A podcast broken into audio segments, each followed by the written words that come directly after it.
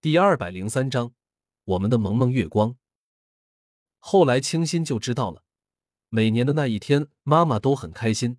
那一天，她可以任性一点的和妈妈撒娇说话。可是现在，沈夫人选在这一天割腕自杀了。沈夫人的葬礼办得很低调，清新亲自操办的，几乎没什么人来参加。出殡这天，盛夜和叶棠来了。不过叶棠被拦在了外面。清新的原话是：“不想让母亲走了之后还要被一只畜生所打扰。”叶棠气得咬牙切齿，最后愤愤的走了。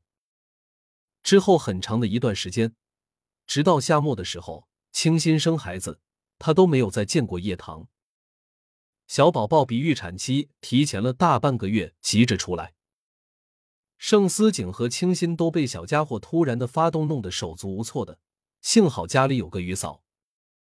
清新是剖腹产的，她骨盆窄，小家伙六斤多，顺产生不出来。盛思景头一回经历这种事情，像个毛头小子一般，六神无主的在产房外面走来走去的。陈毅安慰了他几句，说女人生孩子就是在鬼门关前走一遭的，急也没有用。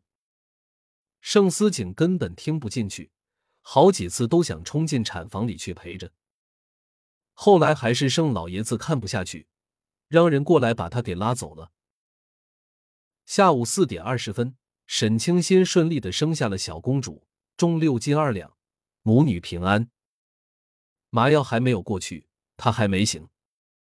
小公主裹在了包被里，睡得香甜。刚出生的孩子还有些皱巴。皮肤红彤彤的，不过自己的孩子怎么看都是最好看的。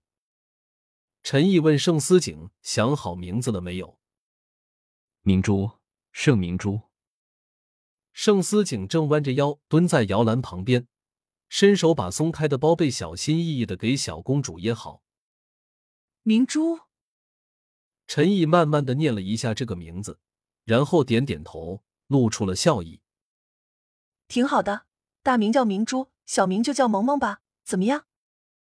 他最近看了个电影，里面就有一只宠物叫萌萌，他觉得挺好的。盛思景点头，大名已经定下了，小名他觉得没什么，怎么顺口怎么叫就行。清新醒过来的时候，外面天还是黑的，他动了一下，觉得剖腹产的伤口疼的不行。盛思景就守在一边。他一醒，他立刻就发现了。醒了。清新点点头，看了一圈，视线落在了不远处的摇篮上。他看不到宝宝的脸，只能看见粉红色的包被。要看宝宝。他点点头。盛思景起身，把熟睡的小家伙轻轻的抱了起来，然后走过来，把小萌萌给放在了清新的旁边。清新现在起不了床，只能微微的偏头看着小家伙熟睡的脸蛋，那红彤彤的一坨，看起来一点都不好看。他皱眉，有点嫌弃：“怎么这么丑啊？”哪儿丑了？盛思景不赞同：“这是才刚刚生出来，等过几天，慢慢的就好看了。”清新对此有点怀疑。一个星期之后，清新出院回家坐月子。沈冰雪提着鸡汤过来看他的时候，顺便告诉了他一个八卦：盛夜和叶棠离婚的事情，你还不知道呢吧？离婚了。清新正在给刚刚睡醒的小家伙喂奶，闻言有些惊讶：怎么忽然就离婚了？听说叶棠染上了精神病。沈冰雪笑了一下。上个月她就被关进精神病院去了，不过好像是因为怀孕了，去医院检查的时候偷跑了出来，结果在医院门口让车给撞了，孩子没保住，现在外面都传开了。这也算是报应吧。清新只是觉得有些唏嘘，叶棠那么骄傲又高高在上的一个人，最后落得这样的地步，是他自己咎由自取。转眼出了月子。清新某天早上醒过来的时候，发现盛思景还睡着。这两天晚上，小萌萌老是折腾，月嫂带不住，只能他们两个人自己带。盛思景舍不得清新累着，夜里一个人泡奶粉、换尿片、哄睡，一条龙服务全包了。小家伙昨晚闹了半宿，这会儿正睡得香甜着。折腾了半夜，加上这段时间没休息好，盛思景累得够呛。八点多了，居然还沉沉的睡着。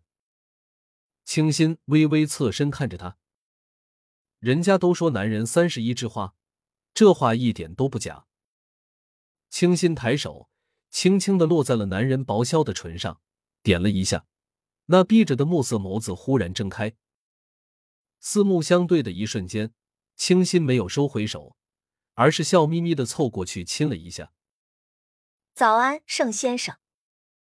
他的盛先生。早安，盛太太。男人低笑，在被子底下紧紧的握住了她的手。等了很多年，他庆幸终于等到她长大，然后嫁给他，生儿育女，幸福一生。全书完。